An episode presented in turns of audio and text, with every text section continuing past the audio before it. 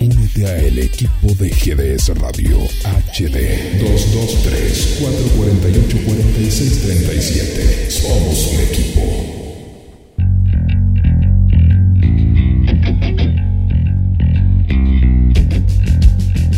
Las canciones que lentamente se posicionan como éxitos. Y todas aquellas que nunca debieron irse.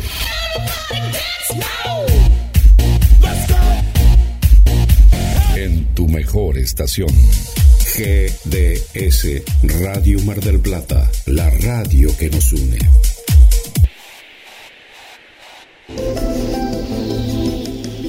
Cuando la oscuridad se fusiona con nuestras melodías. GDS Radio, la radio que nos une. Escúchanos en www.gdsradio.com.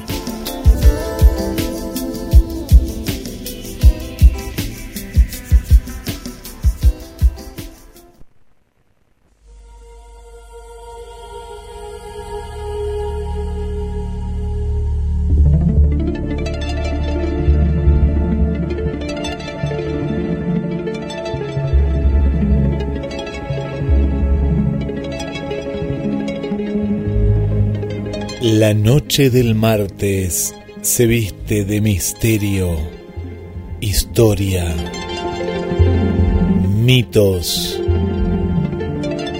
y sus protagonistas. A las puertas de Magonia.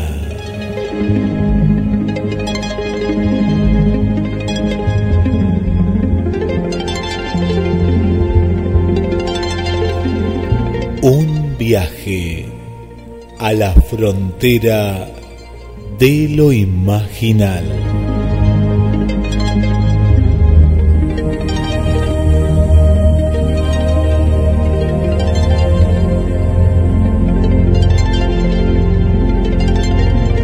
Locución Guillermo San Martino. Y le damos la bienvenida al conductor del programa, Carlos Matos. Buenas noches, Guillermo, ¿cómo estás? Buenas noches, Carlos. Muy bien, muy bien, ya preparando la nave para viajar nuevamente al planeta rojo. Nuevamente al planeta rojo, de manos de, en este caso, Roy Bradbury. La semana pasada lo hicimos de la mano de H.G. Wells, aunque con muchas adaptaciones muchas adaptaciones en la Guerra de los Mundos, pero en esta oportunidad, para eh, completar, vamos a volver en, otro, en otros momentos este, sobre el planeta rojo y la literatura, pero eh, para completar ahora vamos a, a trasladarnos a través de un cuento que aparece en el libro El hombre ilustrado, un cuento que se llama Los Globos de Fuego. ¿Lo, lo leíste en alguna oportunidad, verdad, Guillermo? Sí, Carlos, lo leí y lo releí hoy porque lo había leído. Eh, yo tenía, uno, a mí me pasa, ¿no? Cuando a veces uno lee tantas cosas, y más si lo leíste en la adolescencia, se me mezclaba con otras historias, pero sí, lo había leído, hoy lo releí. Sí, es verdad. Y te agradezco por haberlo traído nuevamente a, a mi memoria, ¿no? De alguna u otra manera, porque en, algún, en alguna parte de la memoria estaba, pero no en la presente, ¿no? Sí, eh, de Bradbury son conocidas las crónicas marcianas. Bueno, creo que, que los que fuimos y somos fanáticos de, de Ray Bradbury hemos leído prácticamente todos los libros, pero mm, al planeta rojo se lo asocia fundamentalmente con crónicas marcianas. Sí. Aunque eh, en, en El hombre ilustrado aparece este cuento que es una verdadera, una verdadera perla, porque introduce un debate teológico, una serie de especulaciones interesantísimas a partir de esta historia ficcionada en la que aparecen dos sacerdotes, dos presbíteros, dos curas de la iglesia episcopal. Intuimos que se refiere a la iglesia episcopal norteamericana, que es un- una ramificación de la iglesia anglicana, llegada a América. La iglesia anglicana a su vez se divide en dos ramas muy fuertes, una más presbiteriana y otra más católica. Este, y de la rama más católica, más episcopal, es que se eh, desprende esta, esta rama episcopaliana o episcopal. Eh, en, esta, en esta historia aparecen, como decíamos, dos sacerdotes, el padre Peregrín y el padre Stone. El padre Peregrín que representa una visión más idealista, tal vez este, más esperanzadora, pero también más reflexiva, y el padre Stone eh, más pragmático, un poco más escéptico, nos recuerda a esas eh, esas dicotomías literarias como Don Quijote y Sancho Panza. Tal vez eh, eh, el padre Peregrín sería Don Quijote, ¿no? Este, y el padre son Sancho Panza.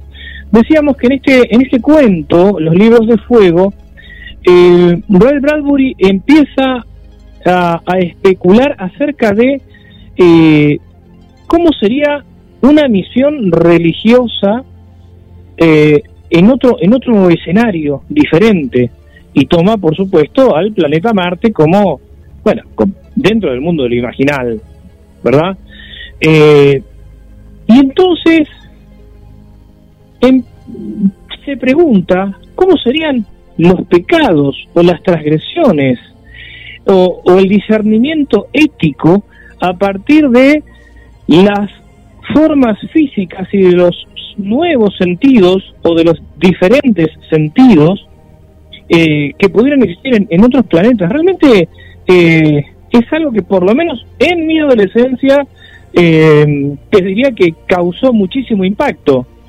No sé vos, Guillermo, y- ¿cómo, ¿cómo lo viste? No, y, y aparte en la forma que está narrado, ¿no? Eh, hasta en, en muchos fragmentos, ahora en esta nueva leída, como que mm, eh, muy, muy, muy poéticamente, ¿no? Eh, como, Sí, eh, Sí. cómo se ilustra, ¿no? Eh, esa visión, ese, mucha filosofía también, ¿no?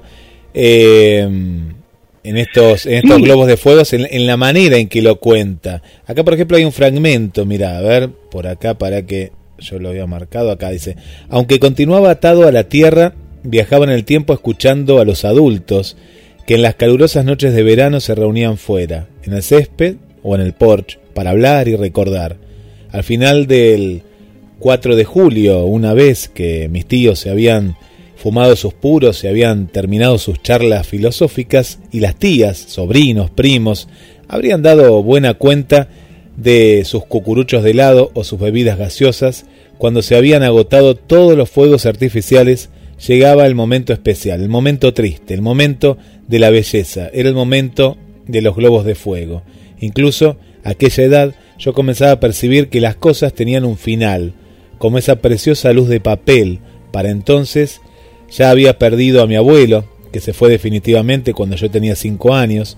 Lo recuerdo muy bien, ambos en el césped, frente al porche, con un con un ve- 20 parientes como público sosteniendo el globo de papel entre los dos por un instante final lleno de exhalaciones de aire caliente listos para partir.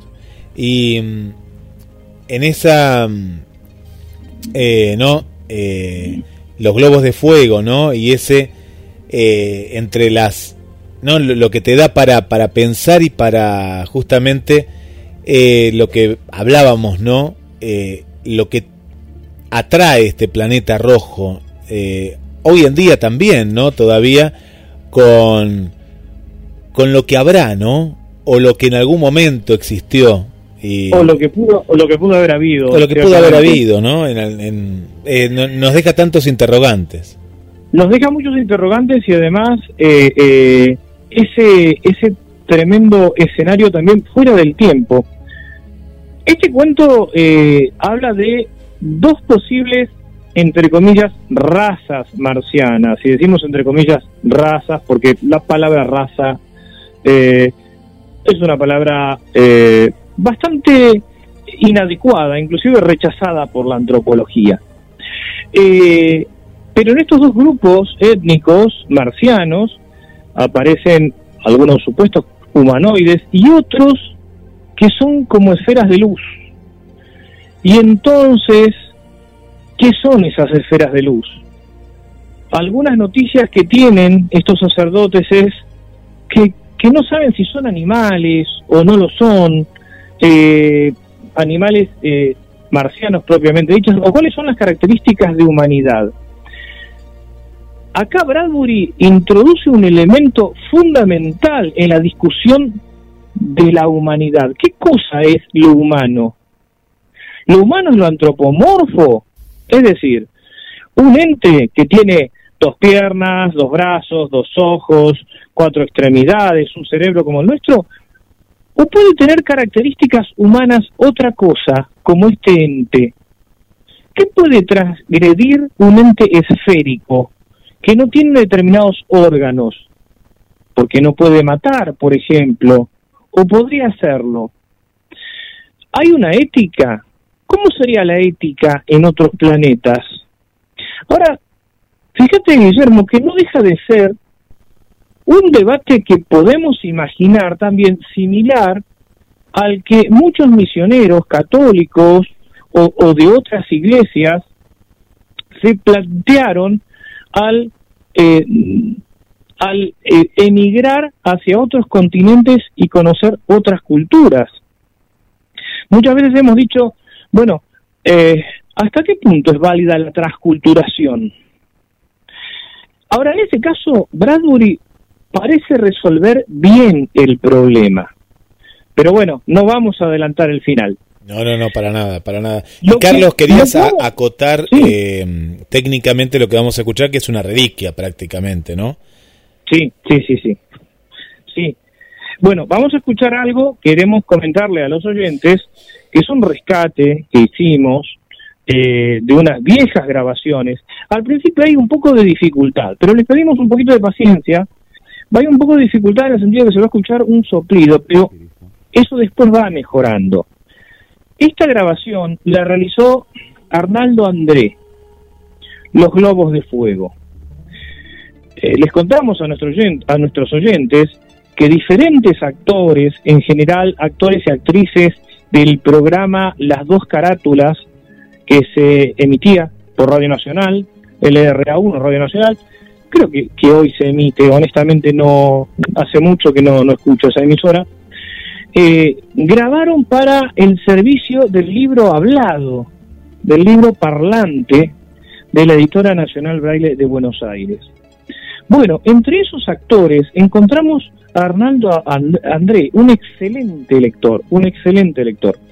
Esta grabación que vamos a escuchar está tomada de una cinta y se digitalizó. Ha sido un, un, rescate eh, que se hizo en la biblioteca parlante para acá, de, para ciegos y niños visuales de acá de Mar del Plata.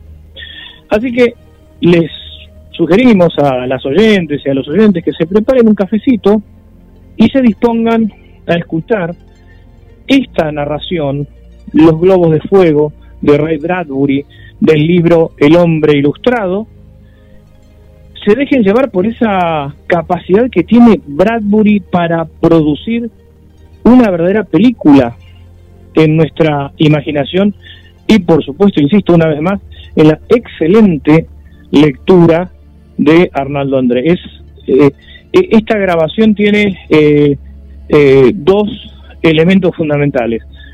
La obra propiamente dicha que vamos a compartir y además una especie de archivo de la palabra.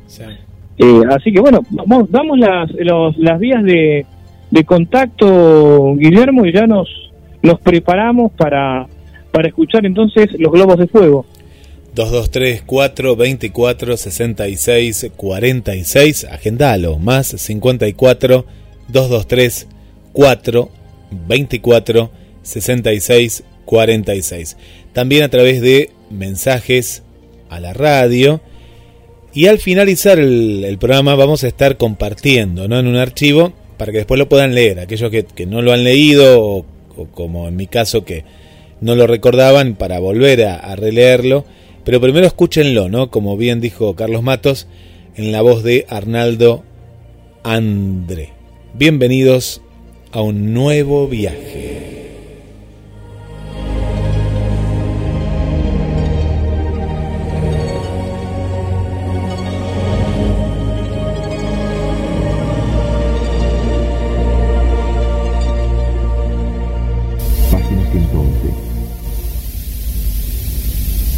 Globos de fuego.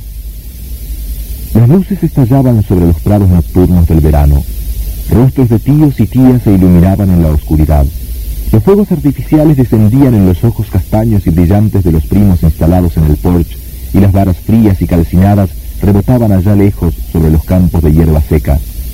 El muy reverendo padre Joseph Daniel Perrin abrió los ojos. ¡Qué sueño! Él y sus primos que jugaban animadamente en la antigua casa del abuelo en Ohio hacía ya tantos años. Se quedó escuchando el gran vacío de la iglesia, las otras celdas donde descansaban los otros padres. ¿Recordarían ellos también en la víspera de la partida del cohete crucifijo el 4 de julio? Sí. Esta inquieta madrugada se parecía a aquellas noches de la fiesta de la independencia, cuando uno espera el primer cañonazo y corre luego por las aceras cubiertas de rocío con las manos llenas de ruidosos milagros. Y aquí estaban los padres de la iglesia episcopal momentos antes de lanzarse hacia Marte. Subirían como una rueda de fuegos de artificio dejando una estela de incienso en la aterciopelada catedral del espacio. ¿Tenemos que ir realmente? murmuró el padre peregrino. ¿No será mejor arreglar nuestros pecados aquí en la tierra? ¿No estaremos huyendo de nuestra vida terrestre? El padre peregrino se incorporó moviendo pesadamente ese cuerpo voluminoso que tenía el color de las fresas, la leche y la carne cruda. Página 112. ¿O será solo pereza? se preguntó. ¿No tendré miedo? Se metió bajo las agujas de la ducha. Pero te llevan a Marte, carne, se dijo a sí mismo. Dejaré aquí los viejos pecados. ¿E iré a Marte a encontrarme con otros pecados nuevos? Una idea atrayente casi. Pecados que nadie había podido imaginar. O él mismo había escrito un libro titulado El problema del pecado en otros mundos, que la comunidad episcopal había ignorado casi totalmente como cosa poco seria. La noche anterior, mientras fumaban un último cigarro, él y el padre Stone habían conversado sobre eso. En Marte el pecado puede tener la apariencia de la virtud. Tenemos que estar prevenidos contra unos actos virtuosos que quizás sean pecados. Había dicho el padre peregrino, sonriendo animadamente. Qué interesante. El trabajo de un misionero nunca estuvo tan envuelto en aventuras, desde hace siglos. Yo reconoceré el pecado, aún en Marte, dijo bruscamente el padre Stone. Oh, nosotros los sacerdotes tenemos el orgullo de ser como papeles de tornasol que cambian de color ante la presencia del pecado, replicó el padre peregrino. Pero, ¿y si la química marciana es tal que no nos coloreamos? Si hay sentidos nuevos en Marte, tenemos que admitir también la posible existencia de pecados irreconocibles. Si no hay mala intención, no puede haber pecado, ni castigo ni arrepentimiento. Son palabras del Señor, dijo el padre Stone. En la tierra sí, pero quizá los pecados marcianos puedan llevar el mal al subconsciente, en forma telepática, dejando la conciencia en libertad de acción, aparentemente sin malicia. ¿Qué pasa entonces? ¿Qué pecados nuevos podrían existir? El padre peregrino se había inclinado pesadamente hacia adelante. Adán solo no pecó. Añádale Eva y añade usted la tentación. Página 113. Añada un segundo hombre y ya es posible el adulterio. Con la visión del sexo y otros seres humanos añade el pecado. Si los hombres no tuviesen brazos, no podrían estrangular a nadie con los dedos. No existiría entonces ese pecado de asesinato. Añádales manos y aparece la posibilidad de una nueva violencia. Las amebas no pecan. Se reproducen por división celular. No desean la mujer del prójimo ni se matan entre sí. Añádales a las amebas sexo, piernas y brazos y tendrá usted crímenes y adulterios. Añada o saque un brazo y una pierna a una persona y añadirá o suprimirá un mal posible. Si hay en Marte otros cinco nuevos sentidos, órganos, miembros invisibles que no podemos imaginar, ¿no habrá entonces cinco nuevos pecados? El padre Stone lanzó un bufido. Parece como si esa idea le gustara. Me mantiene la mente despierta, padre. Eso es todo. Su mente está siempre haciendo juegos de manos, con espejos, platos, antorchas. Sí, porque muy a menudo la iglesia se parece a esos cuadros vivos de los circos, donde al levantarse el telón aparecen unos hombres inmóviles, blancos, bañados en talco u óxido de zinc, que representan la belleza abstracta. Admirable, pero yo confío en que me dejen andar libremente entre esos hombres. ¿Usted no, padre Stone? El padre Stone se había alejado. Creo que será mejor que nos acostemos. Dentro de unas horas daremos un salto para ver esos nuevos pecados suyos, padre Peregrín. El cohete estaba preparado para partir. Los padres dejaron sus oraciones matinales. Hacía mucho frío. Los escogidos sacerdotes de Los Ángeles, Nueva York o Chicago, la iglesia estaba enviando lo mejor que tenía, caminaron a través del pueblo hasta el campo escarchado. El padre Peregrín recordaba las palabras del obispo. Página 114. Padre Peregrín, usted capitaneará a los misioneros con el padre Stone como ayudante. Al elegirlo a usted para esta importante tarea, he visto que mis motivos son deplorablemente oscuros pero su folleto sobre los pecados planetarios no ha dejado de tener sus lectores. Es usted un hombre flexible, y Marte es como un armario sucio del que nadie se preocupó durante miles de años. Los pecados se han acumulado allí como en un almacén de antigüedades. Marte tiene el doble de la edad de la Tierra, y tiene también el doble de noches de sábados, de despachos de bebidas y de ojos clavados en mujeres desnudas como focas blancas. Cuando abramos ese armario cerrado, todo eso caerá sobre nosotros. Necesitamos un hombre rápido y flexible, alguien que sepa esquivar el golpe. Un hombre demasiado dogmático se rompería en dos.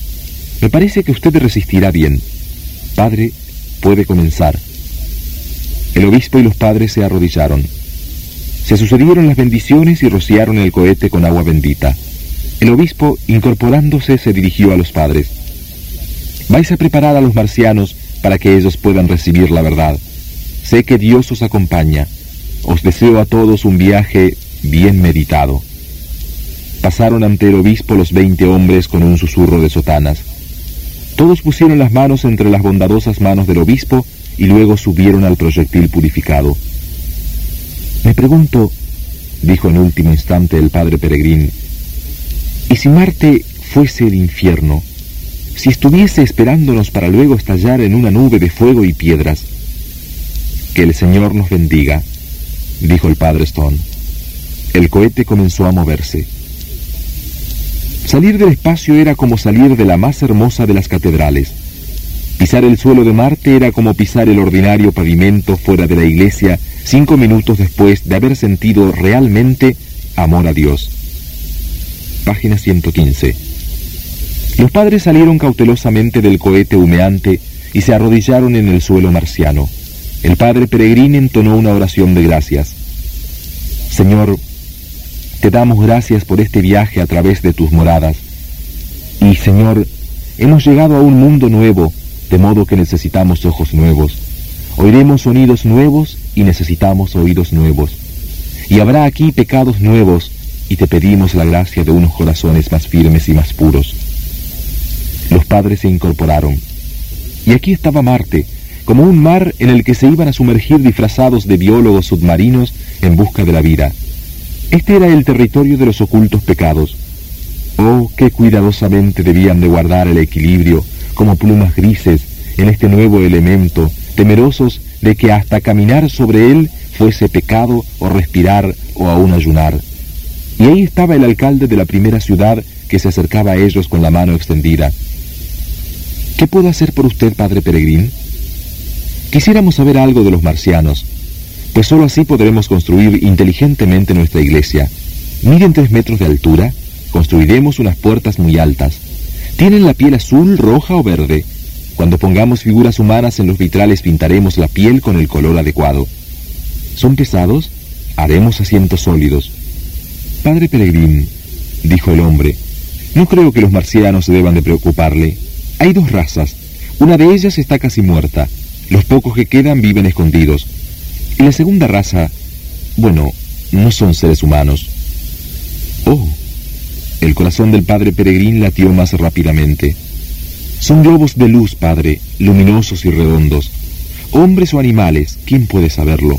Pero actúan inteligentemente. Así he oído. El alcalde se encogió de hombros. Pero por supuesto no son hombres, así que no creo que usted deba preocuparse. Página 116. Al contrario, dijo el padre Peregrín con rapidez. ¿Inteligentes, ha dicho? Corre una historia. Un cateador de minas se rompió una pierna en esas montañas. Solo se hubiese muerto. Las esferas de luz se le acercaron. Cuando se despertó, estaba acostado en la carretera y no sabía cómo había llegado allí. Borracho, dijo el padre Stone. Esa es la historia, dijo el alcalde. Padre Peregrín, muerta la mayor parte de los marcianos y solo con esos globos azules, creo francamente que sería mejor que se instalase en la primera ciudad. Marte se ha inaugurado hace poco. Es una región fronteriza, como las de aquellos viejos días terrestres, el oeste y Alaska. Los hombres vienen aquí en oleadas. Hay unos dos mil mecánicos irlandeses y mineros y trabajadores que necesitan asistencia espiritual, pues hay demasiadas malas mujeres en ese pueblo y demasiado vino marciano de hace diez siglos. El padre peregrino observaba las colinas azules. El padre Stone se aclaró la garganta. ¿Y bien, padre? El padre peregrino no lo oyó. ¿Esferas de fuego azul? Sí, padre. Ah, suspiró el padre Peregrín. Globos azules, dijo el padre Stone sacudiendo la cabeza. Un circo. El padre Peregrín sintió que la sangre le golpeaba en las muñecas. Miró el pueblecito fronterizo, con sus pecados frescos y recientes, y miró las antiguas colinas con los más viejos y sin embargo, para él, más nuevos pecados. Alcalde, ¿Sus irlandeses podrán cocinarse un día más en el infierno? Les daré una vuelta, preparándoles para su llegada, padre. Entonces iremos allá, dijo el padre, señalando las colinas con un movimiento de cabeza. Página 117. Un murmullo. Sería algo tan simple, explicó el padre Peregrín, ir al pueblo. Prefiero pensar que si el Señor viniese a este planeta y le dijeran, este es el viejo sendero, él replicaría, mostradme los matorrales, yo abriré el sendero. Pero, Padre, piense cómo nos pesarían las conciencias si pasáramos junto a unos pecadores sin tenderles la mano. Pero globos de fuego. Me imagino que los animales cuando vieron por primera vez al hombre pensaron que era bastante raro, y sin embargo tenía un alma. Supongamos, hasta que probemos otra cosa, que esas esferas brillantes tienen también un alma. Muy bien, dijo el alcalde, pero luego vendrá al pueblo. Ya veremos. Primero el desayuno. Luego usted y yo, Padre Stone, iremos hasta esas colinas. No quiero asustar a esos marcianos de fuego con máquinas o multitudes. ¿Desayunamos? Los padres comieron en silencio. A la caída de la noche el padre Peregrín y el padre Stone se encontraban en lo alto de las colinas. Se detuvieron y se sentaron en una roca a descansar y esperar. Los marcianos no habían aparecido aún y los dos padres se sentían vagamente desilusionados. Me pregunto, el padre Peregrín se secó el sudor de la cara. ¿Me parece que si les gritamos, hola, nos responderán? Padre Peregrín, ¿no hablará usted nunca seriamente? No, no mientras el Señor no haga lo mismo. Oh, no ponga esa cara de susto, por favor. El Señor no es serio. En realidad es difícil saber qué es, además de amor. Y el amor está unido al humor, ¿no es cierto? Pues no se puede amar a alguien si no se está dispuesto a aguantarlo. Y no se puede aguantar constantemente a alguien sin reírse de él, ¿no es verdad? Somos, es indudable, unos animalitos ridículos que se revuelven en un tazón. Dios debe de amarnos principalmente porque le causamos gracia. Página 118. Nunca imaginé a Dios como un humorista. El creador del platirrino, el camello, el avestruz y el hombre. Oh, por favor. El padre Peregrín se rió. Pero en ese mismo instante, entre las colinas sombrías, como una hilera de lámparas azules que iluminasen el camino, aparecieron los marcianos. El padre Stone fue el primero en verlos. Mire. El padre Peregrín se volvió y dejó de reír. Los azules globos de fuego se detuvieron palpitando entre las estrellas titilantes. ¡Monstruos! El padre Stone se incorporó de un salto pero el padre Peregrín lo retuvo. Espere, tendríamos que haber ido a la ciudad. No, escuche, mire, suplicó el padre Peregrín. Tengo miedo. No, son obra de Dios, del demonio. No, serénese. El padre Peregrín calmó al padre Stone y volvieron a sentarse. Las esferas azules se acercaron iluminando la cara de los dos sacerdotes. Otra vez la noche del día de la independencia, pensó el padre Peregrín, estremeciéndose. Se sentía como un niño en aquellos atardeceres del 4 de julio, cuando estallaban los cielos, rompiéndose en estrellas de polvo y ardiente sonido, y las ventanas de las casas temblaban como el hielo de mil charcos. Las tías, los tíos y los primos gritaban, ¡ah!, como ante un médico celestial. El cielo de verano se llenaba de colores, y los globos de fuego, encendidos por algún abuelo indulgente, se alzaban en manos firmes y tiernas. Página 119. Oh el recuerdo de aquellos hermosos globos de fuego, de luz suave, de cálidos e hinchados tejidos como alas de insecto, que yacían como mariposas plegadas en cajas y que al fin, después de un día de desorden y furia, los niños desdoblaban cuidadosamente. Azules, rojos, blancos, patrióticos, los globos de fuego. El padre Peregrín vio otra vez los rostros de los familiares queridos, muertos hacía ya mucho tiempo, y ya cubiertos de musgo, mientras el abuelo encendía las velitas, permitiendo que el aire caliente subiera a llenar los globos luminosos que los niños sostenían entre las manos, como una brillante visión que no se atrevían a liberar. Pues ya sueltos los globos, otro año se iba de la vida, otro 4 de julio, otro fragmento de belleza se perdía para siempre, y hacia arriba, Hacia arriba, todavía más arriba, hacia las cálidas constelaciones del verano, subían los globos de fuego, mientras los ojos castaños y azules los seguían desde los porches familiares. Allá en el territorio de Illinois, sobre ríos nocturnos y casas dormidas, los globos de fuego se elevaban cabeceando y alejándose para siempre. El padre Peregrín sintió que los ojos se le llenaban de lágrimas. Sobre él oscilaban los marcianos como mil susurrantes globos de fuego. En cualquier momento su bondadoso abuelo, muerto hacía ya tanto tiempo, aparecería a su lado con los ojos clavados en la belleza. Pero era el padre Stone. Vámonos, por favor, padre. Tengo que hablarles. El padre Peregrín se adelantó sin saber qué decir. ¿Qué les había dicho mentalmente a los globos de fuego del pasado? Sois hermosos, sois hermosos. Nada más, y eso ahora no parecía bastante. El padre Peregrín solo atinó a levantar los gruesos brazos y a gritarles como había deseado hacerlo en otro tiempo ante otros globos. ¡Hola! Pero las esferas luminosas siguieron ardiendo como imágenes en un espejo oscuro. Parecían inmóviles, gaseosas, milagrosas, eternas. Página 120. Venimos con Dios, dijo el padre Peregrín dirigiéndose al cielo. ¡Qué tontería, qué tontería! El padre Stone se mordía el dorso de la mano. ¡Cállese, padre Peregrín, en nombre de Dios! Las esferas fosforescentes se alejaron entre las colinas. Un instante después habían desaparecido. El padre Peregrín las llamó de nuevo y el eco de su último grito sacudió las cimas más próximas.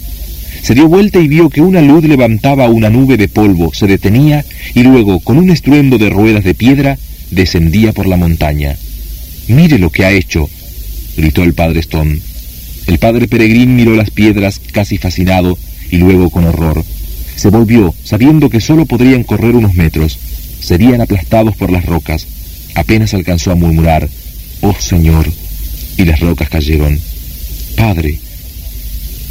Los sacerdotes fueron apartados de su sitio como el trigo de la cizaña. El débil resplandor azul de unas esferas, unos astros fríos que se movieron rápidamente, el eco de un trueno, y los padres se encontraron de pie en una arista rocosa, a 50 metros de distancia del lugar donde habían caído unas cuantas toneladas de piedra. La luz azul se desvaneció. Los padres se tomaron por los brazos. ¿Qué ha ocurrido? Los fuegos azules nos trajeron aquí. Hemos venido corriendo. No, los globos nos salvaron la vida. Imposible, pues así ha sido. El cielo estaba desierto. Parecía como si una enorme campana hubiese dejado de sonar. Las reverberaciones golpeaban aún los dientes y las médulas de los padres. Página 121. Vámonos de aquí. Usted va a matarnos. No he temido a la muerte durante muchos años, Padre Stone. No hemos probado nada. Esas luces azules huyeron al oír el primer grito. Todo esto es inútil. No. El padre Peregrín se sentía poseído por una maravillosa obstinación. Nos salvaron de algún modo. Eso prueba que tienen alma. Eso prueba solamente que pueden habernos salvado. Fue algo confuso. Quizá escapamos por nuestros propios medios. No son animales, Padre Stone. Los animales no salvan vidas, y menos aún vidas extrañas. Misericordia y compasión, eso hemos visto. Quizá mañana podamos probar algo más. ¿Probar qué? ¿Cómo? El padre Stone sentía una inmensa fatiga. Su rostro endurecido reflejaba la violencia por la que habían pasado su cuerpo y su mente. Siguiéndolos en helicópteros, leyéndoles capítulos y versículos, no son seres humanos, no tienen ojos, ni oídos, ni cuerpos como los nuestros. Pero yo he sentido algo ante ellos, replicó el padre Peregrín. Siento que va a revelárseme algo muy importante. Nos salvaron. Piensan. Podían elegir dejarnos morir o salvarnos. Esto prueba la existencia de un libre albedrío. El padre Stone estaba ocupado en encender un fuego mirando las ramitas que tenía en la mano, tosiendo ante la humareda gris. Abriré un convento para ocas, un monasterio para cerdos devotos y construiré una microscópica capilla para que los infusorios puedan asistir a los servicios dominicales y pasen las cuentas del rosario entre sus flagelos. Oh, padre Stone. Perdóneme. El padre Stone, enrojecido, parpadeó a través del fuego. Pero esto es como bendecir a un cocodrilo que va a devorarnos. Está usted arriesgando todas nuestras vidas. Deberíamos estar en la primera ciudad, sacando el licor de las gargantas de los hombres y el perfume de las manos. Página 122. ¿No puede usted reconocer lo humano en lo inhumano? Reconozco más fácilmente lo inhumano en lo humano. Pero, ¿y si yo pruebo que estos seres conocen el pecado, conocen la moral y gozan de libertad e inteligencia? Le costará convencerme. La noche se enfriaba con rapidez y los padres miraron las llamas donde bailaban unos trastornados pensamientos y comieron unos bizcochos y unas fresas y luego se abrigaron para dormir bajo la armonía de los astros. Y antes de volverse por última vez, el padre Stone, que estaba pensando en cómo molestar al padre Peregrín, miró las brasas rosadas y dijo, No hubo Adán y Eva en Marte, no hubo pecado original, quizá los marcianos viven en gracia de Dios, así que podríamos volver a la ciudad y comenzar a trabajar con los terrestres. El padre Peregrín se prometió a sí mismo rezar una oración por el padre Stone, que se había enojado tanto y que ahora se estaba mostrando vengativo. Sí, padre Stone, pero los marcianos mataron a varios de nuestros colonos. Eso es pecado.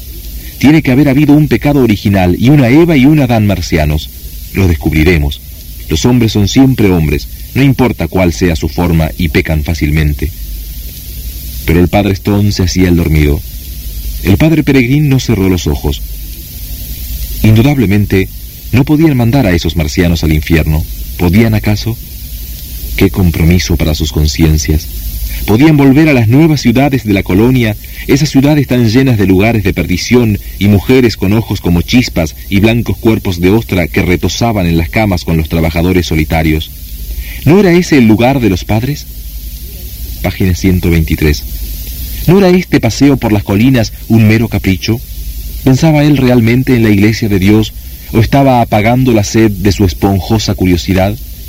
Esos fuegos de San Telmo redondos y azules, cómo ardían detrás de la máscara, lo humano detrás de lo inhumano.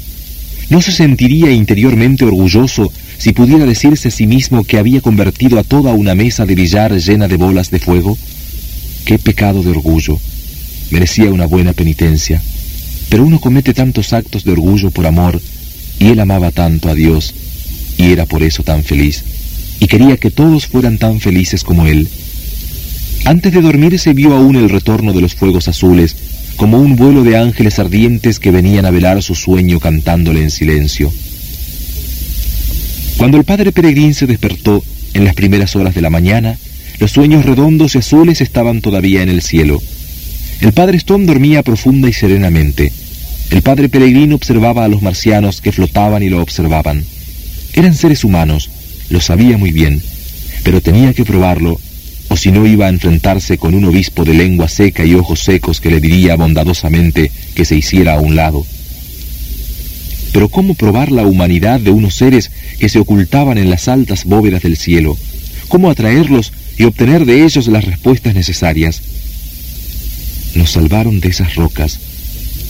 El padre Peregrín se levantó, caminó entre las piedras y comenzó a subir por la colina más cercana hasta una saliente que caía a pico sobre un abismo de 50 metros. Respiraba fatigosamente. Había ascendido con rapidez y el aire era helado. Se detuvo reteniendo el aliento. Si caigo desde aquí, ¿no saldré seguramente con vida? Dejó caer un guijarro. Un momento después se oyó el ruido de la piedra al chocar contra las rocas.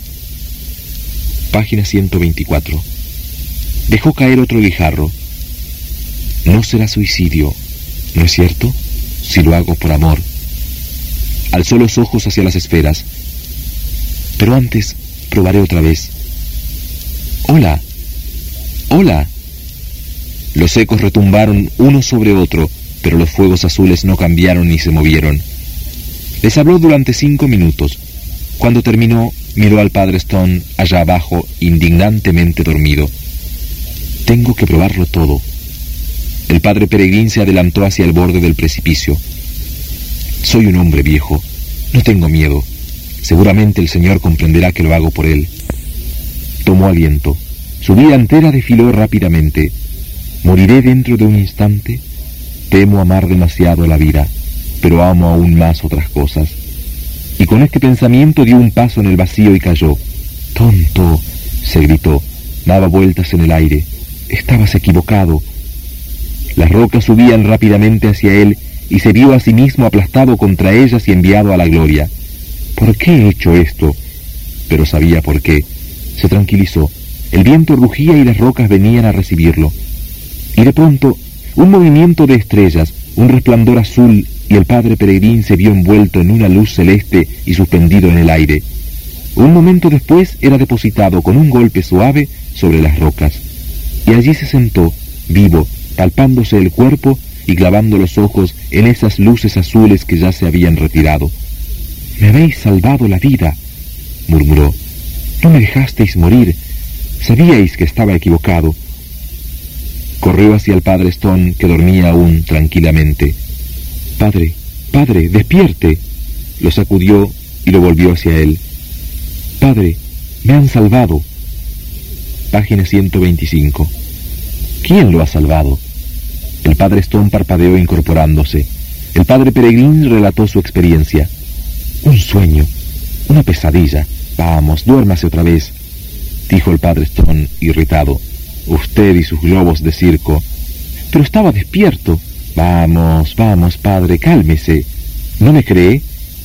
¿Tiene un arma? Sí, démela. ¿Qué va a hacer?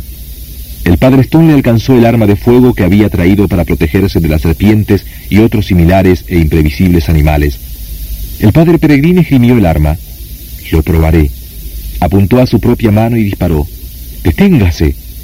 Se vio una luz temblorosa y ante los propios ojos de los padres, la bala se detuvo a unos centímetros de la palma de la mano. Se quedó allí un momento, rodeada por una fosforescencia azul. Luego cayó, hundiéndose en el polvo con un débil silbido. El padre Peregrín disparó el arma tres veces, contra una mano, una pierna, el cuerpo. Las tres balas flotaron brillantes y luego, como insectos muertos, cayeron a sus pies. ¿Ha visto? dijo el padre Peregrín, soltando el arma que cayó junto a las balas. Saben, comprenden, no son animales, piensan, juzgan y viven en un clima moral. ¿Qué animal me hubiese salvado de mí mismo como este? No, ningún animal, solo un hombre, padre. ¿Cree usted ahora? El padre Stone miraba el cielo y las luces azules.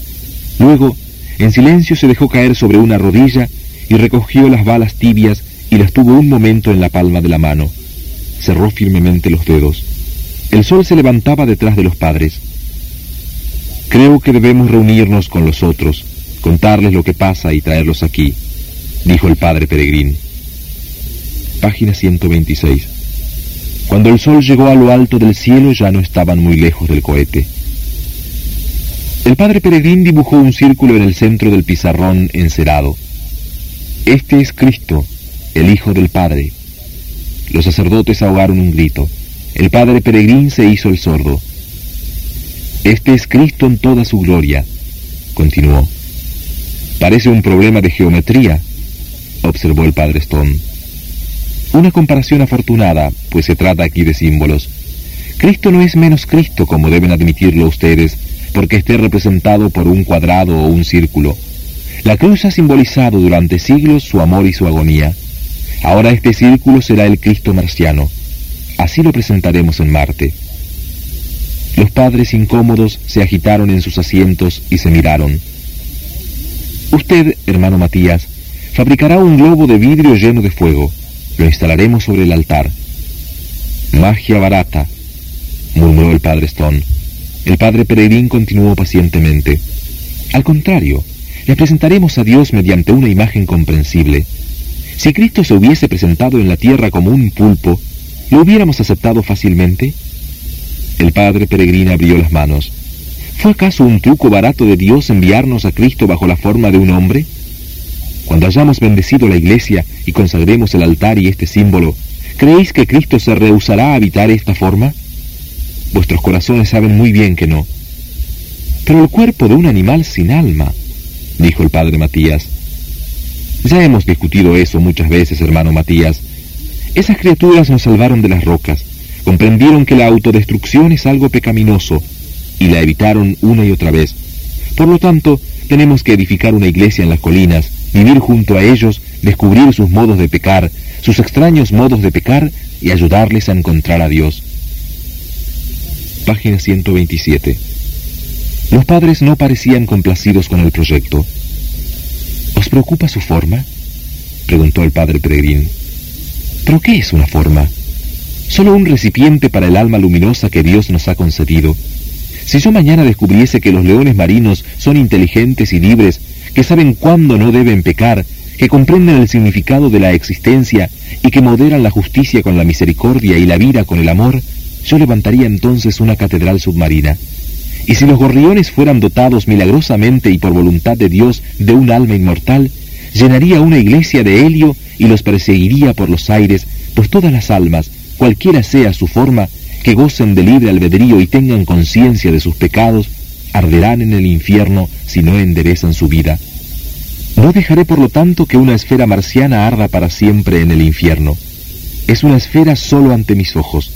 Cuando cierro los ojos, la veo ante mí como inteligencia, amor, espíritu, y no puedo no hacerle caso.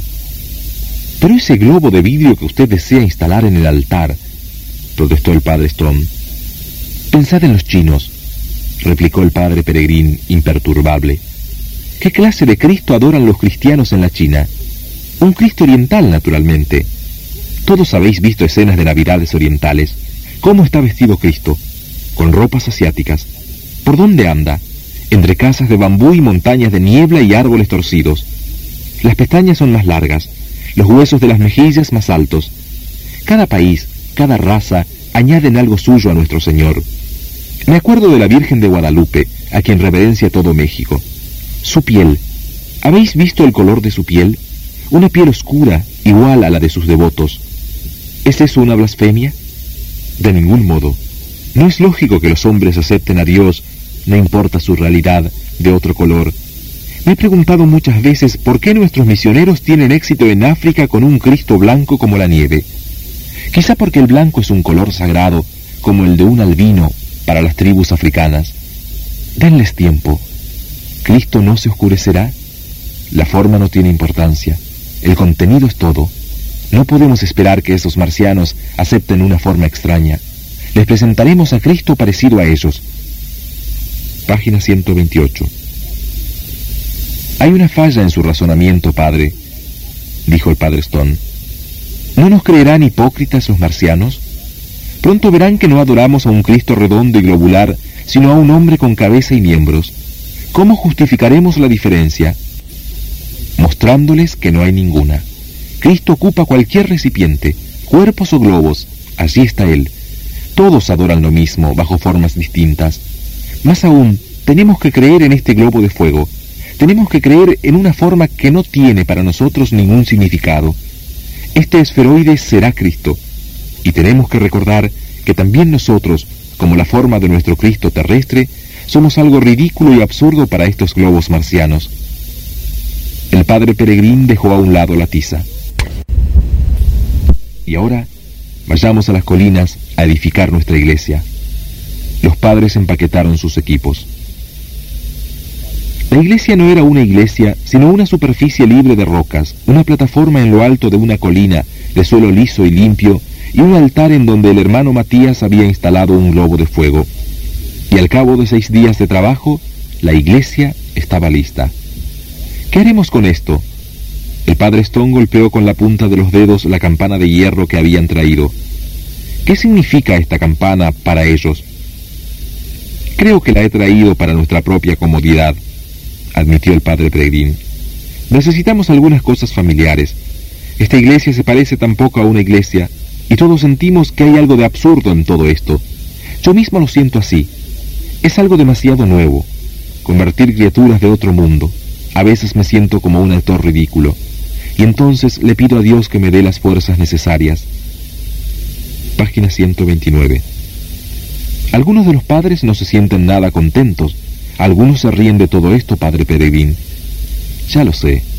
Para tranquilidad de esos padres instalaremos esta campana en una torrecita. ¿Y qué haremos con el órgano? Lo tocaremos mañana en el primer servicio. Pero los marcianos, ya lo sé, pero vuelvo a repetírselo, para nuestra propia comodidad, nuestra propia música. Más tarde descubriremos la música marciana.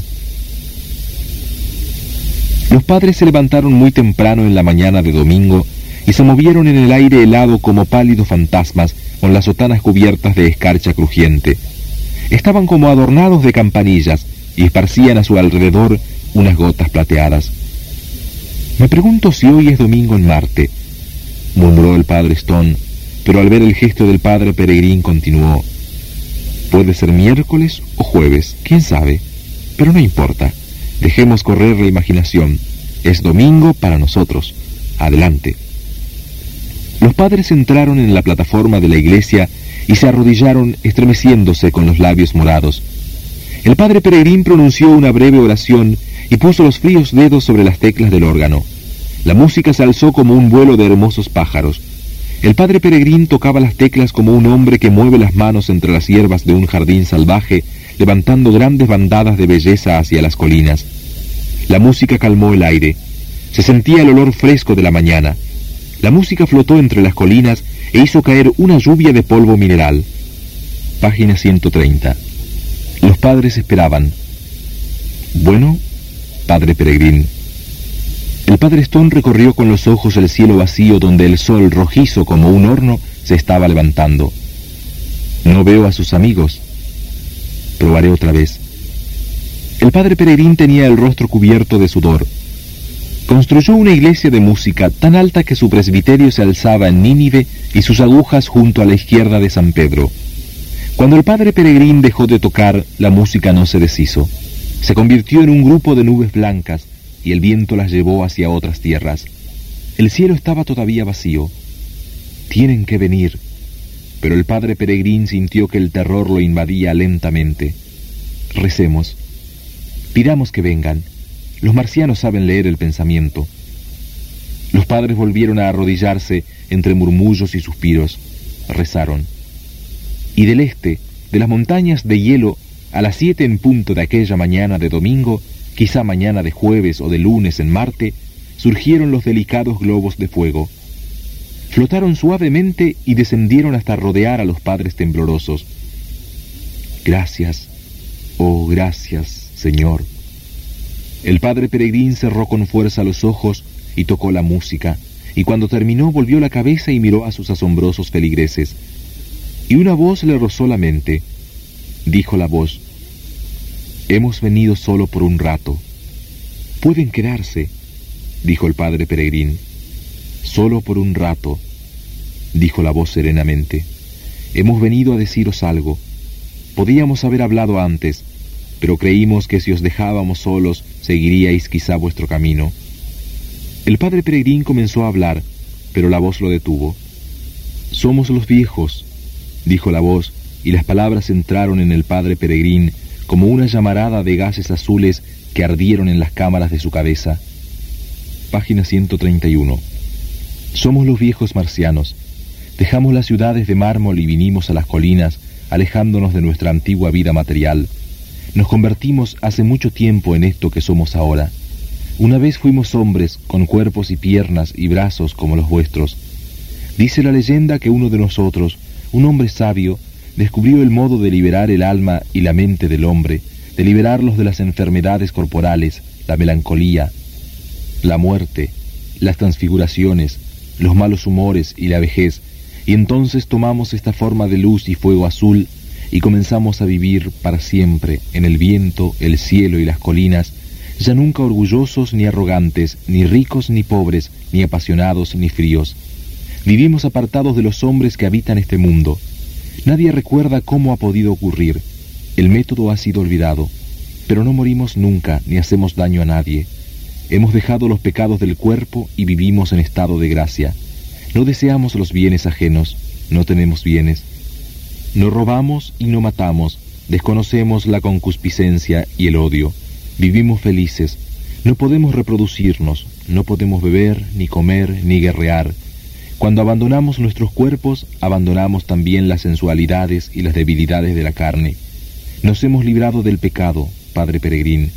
Nuestros pecados han ardido como hojas de otoño, se han desvanecido como las flores sexuales de una primavera roja y amarilla, han quedado atrás como las noches sofocantes del más cálido verano, y nuestra estación es templada, y en nuestro clima florecen los pensamientos. El padre Peregrín se había incorporado, pues la voz lo tocaba de tal modo que se sentía casi fuera de sí. Era un éxtasis y una llama que le atravesaban el cuerpo. Deseamos deciros que apreciamos que hayáis construido este edificio para nosotros, pero no nos hace falta, pues cada uno de nosotros es un templo en sí mismo, y no necesita lugar alguno para purificarse. Perdonadnos que no hayamos venido antes, pero vivimos muy apartados los unos de los otros, y no hemos hablado con nadie durante diez mil años, ni hemos intervenido en la vida de este viejo planeta. Se os ha ocurrido ahora que somos como los lirios del campo, no trabajamos, no hilamos, tenéis razón, os sugerimos, por lo tanto, que llevéis este templo a las nuevas ciudades y allí limpiéis a otros hombres, pues creedlo, nosotros vivimos felices y en paz. Página 132. Los padres seguían arrodillados, envueltos en aquella vasta luz azul, y el padre Peregrín se había arrodillado también y todos lloraban. No les importaba haber perdido el tiempo, no les importaba. Las esferas azules murmuraron y comenzaron a elevarse otra vez en una ráfaga de aire fresco. ¿Puedo? gritó el padre Peregrín, titubeando y con los ojos cerrados. ¿Puedo venir otra vez algún día a aprender de vosotros? Los fuegos azules resplandecieron, el aire se estremeció. Sí, algún día podría volver, algún día y enseguida los globos de fuego se alejaron y desaparecieron, y el padre Peregrín era un niño arrodillado con los ojos llenos de lágrimas que gritaba, vuelvan, vuelvan. Y en cualquier momento el abuelo lo alzaría en brazos y lo llevaría a escaleras arriba a aquel dormitorio de un antiguo pueblo de Ohio.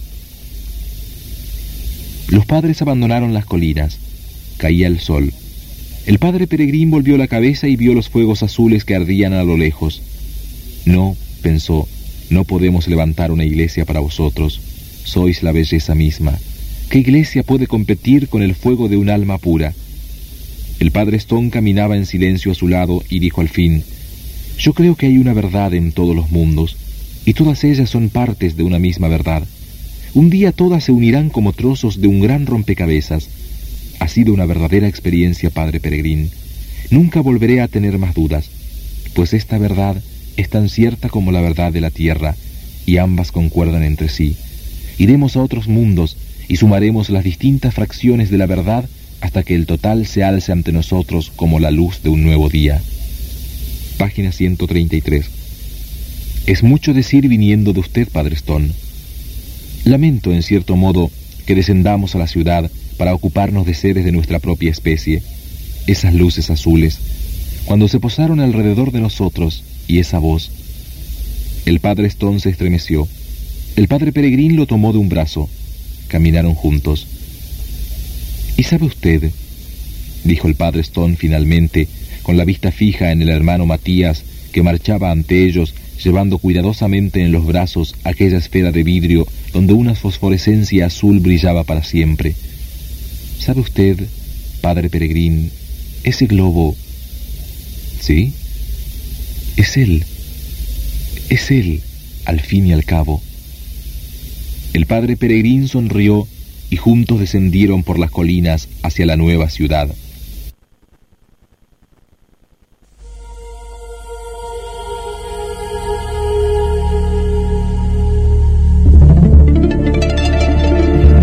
Programa diferente, la literatura que nos interpela, en este caso a través de la voz de un joven, Arnaldo André, que si, si, Carlos Matos no nos decía, y nos iba a costar no sacar de, quién era el, relator.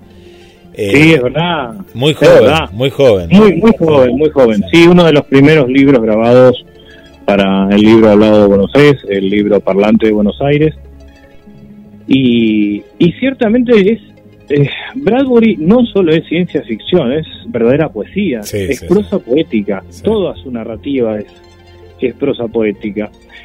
Vos sabés que eh, cuando compré el libro de Bradbury, Fantasmas para Siempre, creo que es ahí, eh, este libro que él publicó con el, junto al, al, al artista plástico argentino Aldo César, eh, allá por, por los 90, él contó en una parte de ese libro, aparece eh, un relato en el que él cuenta de qué manera eh, charló con un teólogo católico para escribir este cuento.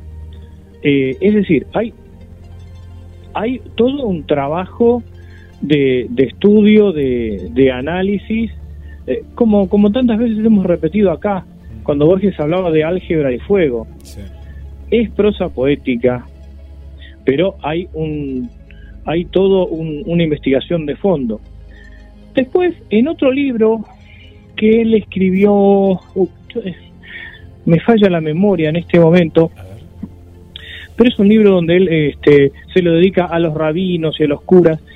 Creo que ahí él cuenta que en Francia él este, comulga en la iglesia eh, episcopal norteamericana, una sede es decir que él finalmente eh, eh, está hablando un poco de, sí mismo en alguna en alguna parte en este en este cuento, ¿no? Ya que eh, Red Bradbury finalmente este es, un cristiano perteneciente a la iglesia a la que él este le dedica este este cuento. Era una persona se lo ve religiosa, ¿no? Más allá de las religiones mismas, ¿no?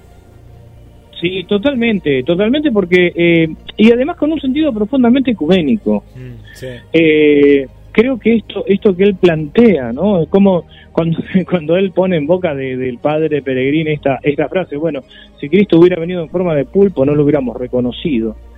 Y decíamos, Guillermo, al principio... Acá encontré algo, Carlos, eh, de lo que hablabas libro para inspirar, por lo menos la, no sé, pero es muy, muy textual. libro para inspirar a curas, rabinos y pastores. ¿Así es? Eh, exactamente. En ese libro, creo que en ese libro, él, justamente, eh, claro, creo, creo que es en ese libro que él, y si no le, pido disculpas a los, a los oyentes, eh, él narra justamente que, que este, cuando comulgan en la iglesia episcopal eh, norteamericana, pero con sede en Francia. Si no es en ese, es en el anterior, en el, en el de que escribe eh, con, con Aldo César, que las ilustraciones las hace Aldo César.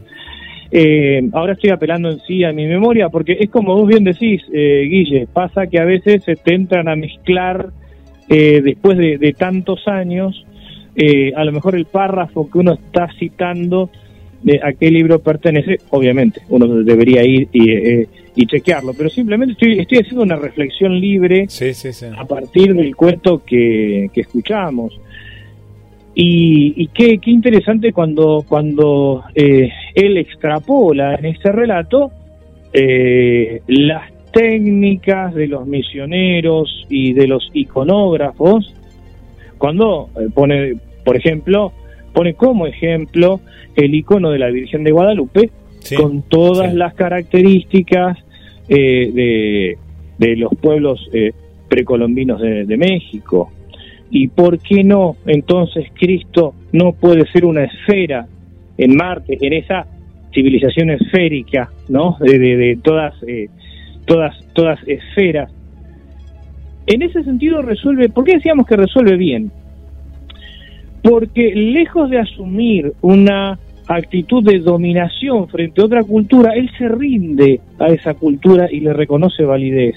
¿no? termina diciendo si podía ir a aprender y los globos de fuego evidentemente le, dan un sí con eh, el aumento repentino de esa luz, ¿no? Sí, sí, Este, y, y, bueno, recuerdo que un día charlaba con, con una amiga, Susana, acerca de este cuento, hace muchos años, y decíamos, ¿qué cosa es el hombre? hoy diríamos la persona, ¿no? Cuando decíamos el hombre nos referíamos al hombre en sentido genérico, no estábamos hablando del varón. Entonces, e, especulábamos con esto. Si, por ejemplo, vos un día llegás a tu casa y tu perro te dice, che, Guillermo, ¿cómo estás? Bien, bien, bueno, vos sabés qué, este, y empieza a hablar con vos, ¿no? Sobre cosas que están bien y cosas que están mal. No, yo pienso votar a fulano porque tal cosa o tal otra. Si ese ente, independientemente de, de hablar, empezar a discernir, ¿qué sé? ¿Qué sería? ¿Un perro que habla? ¿O sería un humano con forma de perro? Claro, claro. Esto, esto que parece una, una especulación tonta, eh, bueno, es un perro que habla. Sí, bueno, pero a ver, si le sumamos el discernimiento, ¿qué es lo que caracteriza a la humanidad? Y lo cambia todo ahí, claro. Ya, ya cambia la figura de perro y también la figura de humano, porque ¿qué veríamos ahí, no?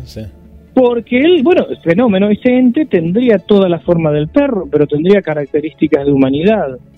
¿Y eso no sería importante, esa reflexión, para no estigmatizar al otro Tú sabes que eh, el haber leído este cuento en la adolescencia, a mí me hizo pensar muchísimo en estas cosas, ¿no?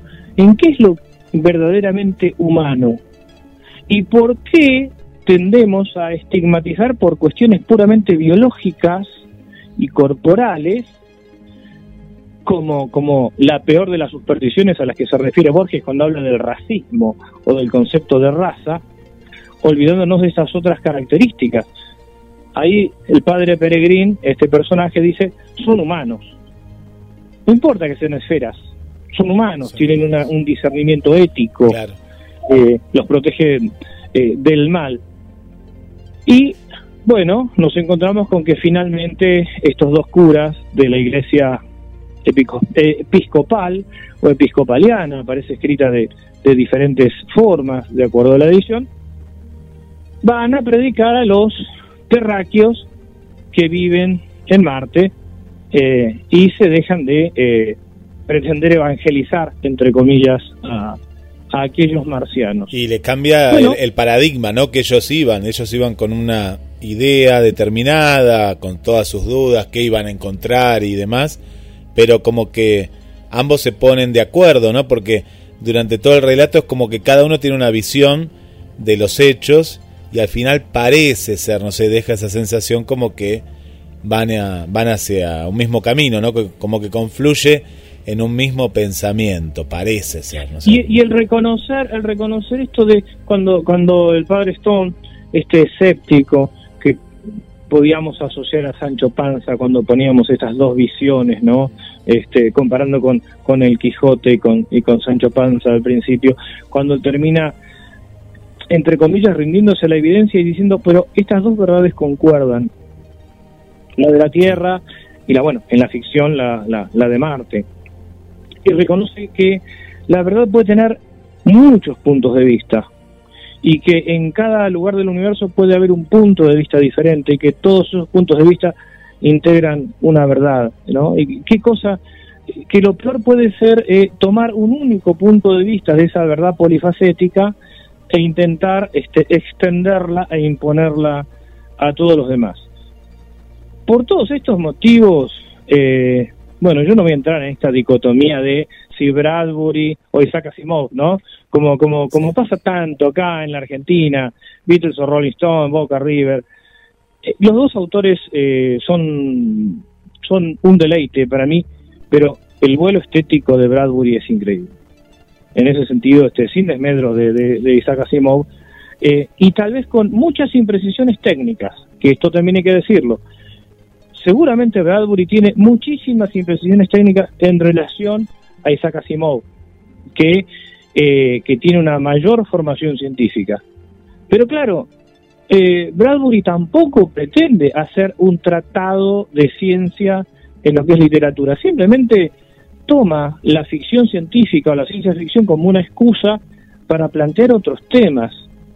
Imaginar ese Marte con, con todas estas características eh, de civilizaciones que se encuentran, que entrechocan, son en definitiva los dilemas de la humanidad acá en la Tierra. Pero qué bueno es verlos proyectados en ese, en ese Marte literario que no debe tener mucho que ver con el Marte árido del que nos hablan las ondas espaciales, pero que está muy bueno poder imaginárselo así. Claro, ahí está la clave. Ahí me parece que está la clave, ¿no? Porque eh, en Marte lo único que vemos es, polvo marciano y acá hay civilizaciones diferentes, civilizaciones. Montañas azules. Montañas azules, otros colores. Y bueno, este, esta es la magia de la, de la literatura y sus autores, ¿no? Que te, te, te pintan algo eh, distópico y no, fuera distópico, en realidad algo eh, utópico o algo tan, tan lejano. Utópico, es verdad. Este relato sería más utópico. Utópico, utópico, ¿no? Sí, sí, este es utópico porque. Y queda en la, en la, imaginación de él que nos transporta a nosotros, ¿no? Eh, esto es lo bueno que tiene el poder, el poder de la lectura, ¿no? si esta obra la llevan a, a, la televisión, al cine, no es lo mismo como la imaginación de cada uno. Te cuento algo, ¿no? Que mucha gente atentamente, ¿no? Argelia, María Vanessa, eh, Gilem, eh, Gustavo, eh, estaban como sorprendidos de este programa. Por eso yo recién en, la vuelta dije un programa diferente, porque hasta fue más diferente que, que los relatos que escuchamos anteriormente porque acá Arnaldo André decía página 128, página, es decir, estábamos leyendo el libro nosotros, el audiolibro, ¿no? Exactamente. bueno, eh, te cuento, Guille, que en los libros hablados, eh, en, los servicios para personas ciegas y con discapacidad visual en general, se leen los números de página. ¿Por qué se leen los números de página? Acá voy a, me voy a apartar un poco de la temática del programa, pero está bueno comentarlo. Eh, a diferencia de los audiolibros que, comúnmente circulan desde hace un tiempo, donde se escucha una narración o se escucha eh, una especie de, obra condensada, el libro hablado, propiamente dicho, como técnicamente se denomina, el libro hablado, eh, debe tener la lectura completa, es decir, se lee la tapa, la contratapa, a continuación, la tabla de contenido, mal llamado índice, mal llamada índice, porque lo que, eh, lo que da el orden cronológico de la obra es la tabla de contenido. El índice es otra cosa. El índice es un ordenamiento alfabético de, del contenido de la misma obra. Mm. Y después se empieza con la lectura propiamente de la obra. Y se dice página 1, se lee la página, página 2, se lee la página, y se leen las llamadas también. ¿Por qué se lee el número de página? Primero, para saber en qué parte del libro uno está. Después que si yo estoy haciendo un trabajo y necesito hacer una cita bibliográfica, tengo que citar la página. Y si la página no se lee, yo no tengo cómo saber dónde está. Por otro lado, cuando los libros se grababan en, en casetes, en cintas magnetofónicas, pero en casetes, más o menos se calculaba eh, que por lado entraban 30 eh, páginas. De manera que si yo tenía que leer un cuento, escuchar un cuento que estaba este, en la página 65, eh, ya iba al segundo cassette. Así que por todos esos motivos es que, es que el libro, en ese caso el libro hablado, lleva el número de páginas.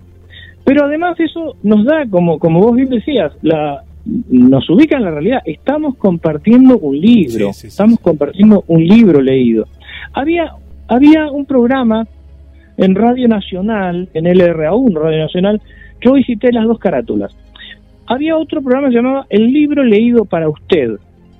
No sé si vos lo alcanzaste a escuchar. No, no, no, no, no, no, pero qué interesante, eh, como, como, director de la radio, digo, qué interesante retomar estas propuestas si es que no las si no, no están o, o bueno tomar esto porque es algo que en la pandemia se vio mucho. Siempre yo rescato el radioteatro que, que es lo que surgió acá en la radio y en otras radios colegas volvió porque eh, como que nos, nos, dimos cuenta que nos faltaba algo, ¿no? Ya teníamos mucha imagen, mucha saturación, porque claro, teníamos más tiempo de, de ver y de estar en casa que la gente necesitaba escuchar radio, pero este tipo de radio, ¿no? El, el, de, la, imaginación, ¿no? El que alguien te cuente algo, pero vos también poner lo tuyo. Eh, volver volver a la tradición oral, ¿no? volver a la tradición oral, también, al, al encontrarse este, alrededor de la radio, este, alrededor de la radio y, escuchar y, dejarse llevar eh, por, por las voces y, por la imaginación. Bueno, en este programa llamado El libro leído para usted, que iba de tarde, la verdad es que no recuerdo qué días, eh, pero creo que ahí nació mi, mi vocación por la bibliotecología, siendo yo niño, entre niño y adolescente.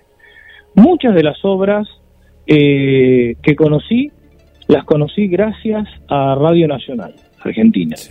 Eh, yo no me perdía nunca el libro leído para usted. De hecho, el Aleph de Borges, mm. la primera vez que escuché a, este libro fue eh, en el siglo que, le estaba comentando. Y bueno, eh, ¿por qué no haber hecho este rescate, ver este Marte literario? Eh, en, bueno, primero, en realidad, a través de, este, de este poema sinfónico que hemos escuchado basado en la obra de H.G. Wells. Después, en, en, el, en, el, en la obra, en la adaptación de la obra de H.G. Wells y ahora, para, para cerrar, eh, esta, este cuento tomado del libro eh, El hombre ilustrado de, Ray Bradbury.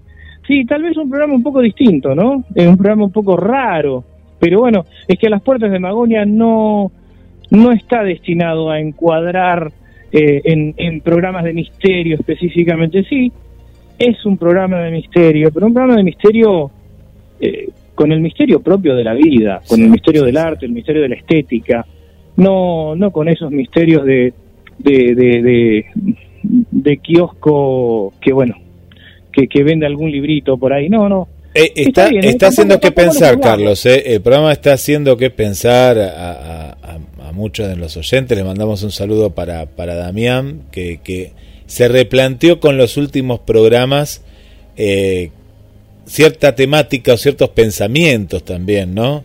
Eh, ah, y así que, que, eso es importante, ¿no? Eh, mover algo también de, del otro lado, que, que lo hay, ¿no? Ese debate interno, digo, de ciertas cuestiones, de ciertos pensamientos, eh, y que, más que nada, bueno, con el caso Yanka, ¿no? A eso me refiero, ¿no? él, se refería ah, qué tema. puntualmente a... claro, puntualmente... polémica. sí, en algún momento vamos a vamos a volver a hablar de, del caso en sí. Pero en realidad, ¿ves? Fíjate que a nosotros no nos interesaba el caso como caso, mm. sino todo el, todo otro planteo, el planteo bioético, que, que bueno, despertó bastante revuelo, este, y ya, ya volveremos. No, decía, porque no quiero tampoco que, que se interprete eh, eh, o, que se, se eh, entienda algo despectivo, que dije hace un rato. Digo, de, estos kioscos. no, no. Ah, lo de los kioscos. Es válido, sí, es válida la literatura pasatista, también está bien en un contexto playero, ¿por qué no? este, está bien, está bien, este, por ahí uno puede no tener ganas de pensar en algún momento y bueno, pero este horario de las 8 de la noche, eh, eh, eh, es para, para esto, para, para compartir estas otras claro, nos da ciertas licencias, nos da, nos da la licencia de, de poder hablar ciertos temas desde un lugar determinado y el horario invita justamente a, a que la gente ya, ya esté más tranquila en la casa, escuchando, reflexionando y bueno, esto, esto es, eh, es importante. Bueno, Carlos, eh, cerramos un, este, este ciclo por el momento, ¿no? no eh, por el momento, por el momento vamos a dejar a Marte tranquilo, después vamos a volver con Marte. Y este en diciembre a lo mejor tomamos la luna literaria, que también es, interesante, la, luna literaria este, como vía al, al mundo de lo imaginal. Eh, hay, hay mucho. Pero es otra, Carlos, es otra de las obsesiones, ¿no? De, del ser humano. Marte y la Luna está. Eh, vos fíjate que ahora los chinos están obsesionados primero con la Luna, después también con Marte, pero otra vez van con la Luna, ¿no? Es, es como otra, una. Otra vez con la Luna. Sí, sí. Otra vez con la Luna. La Luna y Marte como la Luna como satélite, Marte como planeta pero la Luna como símbolo y Marte como símbolo también. Eh, de Jusenet, en un libro que se llama, eh, estoy tratando de hacer memoria, que habla sobre la simbología del cuerpo humano, hace toda una narrativa, todo un, relato en el que dice de qué manera hay ciertas, eh, como ciertas cuerdas invisibles, ¿no? Y está todo interconectado. Y en un momento dice que en el momento en el que el hombre llega a la luna, año 69, la luna que representa lo femenino no deja de ser también coincide o concuerda con la liberación sexual femenina en Occidente. Lo toma como dos hechos este, que están fuertemente conectados, como que el arquetipo luna se, manifiesta, se manifiesta de diferente manera. Esperemos que Marte, que es el arquetipo de la guerra, si en algún momento este, la humanidad llega a Marte, esperemos que Anik de se, haya equivocado, eh, o por lo menos este, que... No, no despierte, claro. Otra, otra, connotación. Pero bueno, esto es una mera, es una mera disquisición, especulación que está entre, entre la realidad y la metáfora. Carlos, es el mundo en el que nos queremos mover. Claro, claro, es el mundo en el, en el, cual eh, tenemos esta, estas libertades eh, radiofónicas. Y hablando de radio y hablando del audiolibro, ahora apenas eh, ya está el podcast, lo vamos a sumar a algo que ya está publicado, ¿no? Que ahí lo, lo publiqué en Facebook y, y, todos aquellos que lo quieran lo compartimos también por WhatsApp eh, que es justamente el texto, ¿no? El texto original eh, está ahora en la página de la radio y después a ese artículo le vamos a sumar el programa del día de hoy para tener también el testimonio de estos comentarios y principalmente del relato de Arnaldo André, porque me parece que es muy importante esto que quede también, ¿no? Esto que has traído hoy, Carlos, que es muy, muy importante. Muy bien, Guillermo. Bueno, llegamos al final de, de otro capítulo. Eh, bueno, no vamos a decir nada para el próximo martes, va, a ser una sorpresa. Eh, ojalá hayan disfrutado las oyentes y los oyentes de, estas cosas. La verdad es que nosotros traemos lo que nos gusta. Eh, e, es la mejor manera de compartir con, con honestidad, ¿no? Este, e, es como, como decía un vendedor honesto, muy honesto, el que yo conocí, que me decía, yo si no, no creo en esto que estoy vendiendo, no lo ofrezco porque si no sería una estafa. y, bueno, es lo que intentamos hacer acá. Bueno, Ricardo está escuchando del otro lado, le mandamos un abrazo eh, transcontinental, ¿no? Él está allá, saludos a Carlos Matos, Guillermo. Agarré un poquito tarde el programa porque trabajé hasta tarde, pero interesante, ¿eh? interesante comparar eh, estos dos grandes, ¿no? Como eh, Bradburg y Asimov. Eh, dice, mañana lo escucho por podcast, sí, te lo vamos a compartir también, ya sabe dónde encontrarlo. Saludos y felicitaciones, Ricardo Ferrara, ¿no? Acá nos está escribiendo. Sí, Ricardo, ahí en Inglaterra, firme siempre. Firme. No, y, muchísima gente de otro lado. Mira, está Lidia, Ana, Raquel, Elda. Eh, ¿Quién más tengo acá que nos escribe? Mónica. Bueno, mucha gente, mucha gente ahí prendida a la radio. Eh, bueno, a, toda la gente del Café Ufológico, que ya es, es como eh, un fans Rosario. Ah, Guillermo, mira, hoy, ahora que dijiste Café Ufológico acordar de algo, sí. Y hablando, hablando de Rosario, antes de despedirnos, ya nos, ya nos habíamos despedido, pero hoy se cumplen dos años en el que el CIFO, sí. que integrado por, por, Luis Pacheco, eh, Juan Acevedo, Néstor Berlanda, eh, eh, Diego Viegas, Fabián López, Darío López, bueno, soy yo también. Bueno, hace dos años se presentaba en Rosario este el, el primer volumen de, del libro que publicó este el, el CIFO vamos, podemos hablar un poquito de, ese libro este, en otro de los programas. Dar bien el título del libro, cómo la gente que lo quiera conseguir, es el primer tomo, este, con quién tiene que, contactarse. Un libro que ha marcado, creo, una, un, antes y un después dentro de lo que es este, eh, la, la ufología como, como disciplina o como intento de disciplina. Ahí se habla también de, de, la metaufología. Es decir, es un libro que surgió a partir de una reflexión que, que em, se hizo en el seno mismo del CIFO, después de muchos años, eh, en el que eh, el CIFO se había disuelto, nos volvimos a reunir un 18 de agosto de mil de perdón de 2018 en Rosario este, y luego de, una, eh, unas deliberaciones de dos días en la casa de, de, Fabián, este, de Fabián López, ahí surgió la, la idea de, de publicar esta, esta, esta herencia, los, los trabajos que había que venía haciendo el CIFO. Así que este, hoy se cumplen esos dos años de, de la presentación en, en la ciudad de Rosario. Eh, así que bueno, un, enorme abrazo a cada uno de los miembros de CIFO, el legado, que ese es el, el título del libro, CIFO, el legado. Así que bueno, ahora sí, ahora sí nos, nos vamos. nos vamos, sí, claro que sí, qué bueno con esta acotación. Y encontré un tema musical, hoy nos vamos a despedir con música, Vámonos a Marte, eh, Kevin Carr, y bueno, me parece un tema apropiado para eh, despedirnos. Hasta la semana que viene. Chao, Carlos. Chao, nos vemos el martes próximo, Guillermo. Un fuerte abrazo.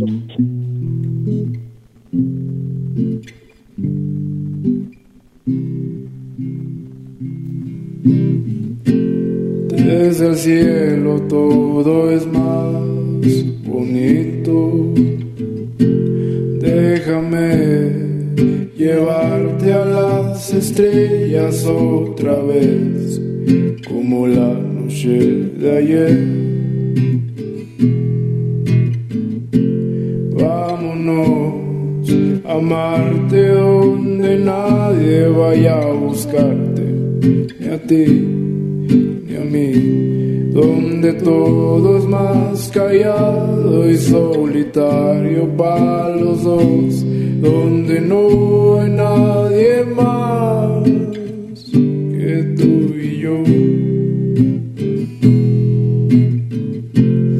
Dejemos la tierra llena de gente tan mierda que nos quiere Vámonos de viaje a las estrellas y amarte a olvidar nuestros problemas tan punzantes. Contemplemos las constelaciones y todas nuestras que nos quitan el vacío que sentimos en la tierra.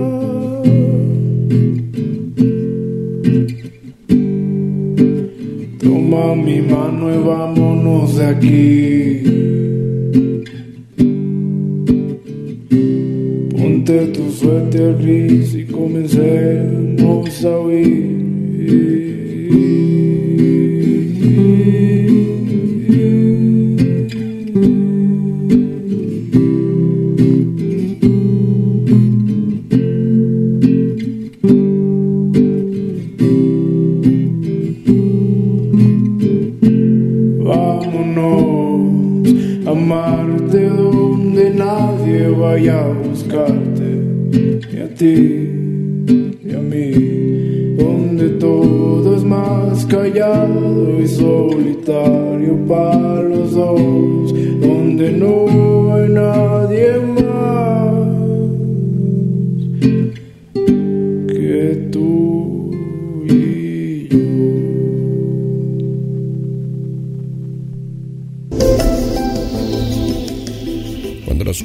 Se fusiona con nuestras melodías. GDS Radio, la radio que nos une. Escúchanos en www.gdsradio.com.